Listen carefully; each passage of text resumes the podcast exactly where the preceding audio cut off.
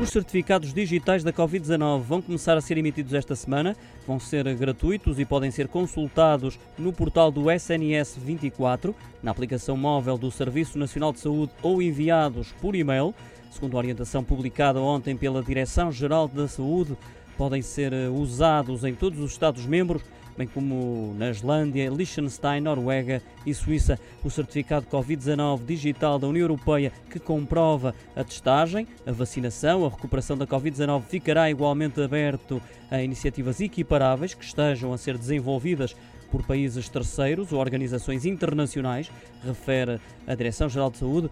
Lembra, contudo, que mesmo quem tem o certificado pode ter que cumprir medidas adicionais de saúde pública à chegada ao destino, isto se houver um agravamento da situação epidemiológica.